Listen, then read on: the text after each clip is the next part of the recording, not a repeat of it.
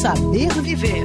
Viver. Mude um hábito com a Unimed Rio. Cuidar de você. Esse é o plano.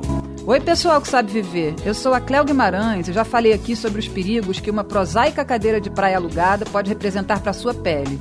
Sentar direto nela, sem a proteção de uma toalha ou canga, por exemplo, pode deixar de herança micoses, contaminações por bactérias como furúnculos, impetigos, um horror. Hoje eu vou falar sobre a areia propriamente dita.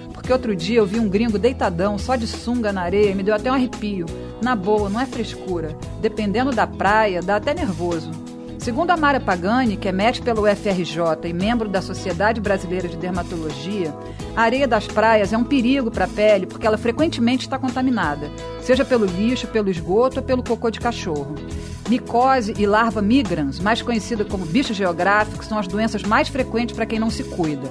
Nós, cariocas, costumamos tirar o chinelo assim que pisamos na areia fofa, mas a doutora Mara diz que o ideal seria usá-lo até chegar na beira da água, principalmente se você tiver algum machucadinho no pé. Depois das chuvas, quando vemos aquelas tenebrosas línguas negras, a coisa fica ainda pior, porque a areia úmida pelo esgoto não tratado pode ser um depósito de bactérias. O mandamento número um para quem não quer correr o risco de pegar doenças ou perebas na areia é: evite o contato direto quanto for possível. Se não tiver canga, toalha ou cadeira, sente em cima da sua camiseta, do vestido, se vira, não demole. O verão tá aí e cabe a você ter o bom senso de se cuidar. Comentários, dúvidas ou sugestões, manda um e-mail para saberviver.band.com.br.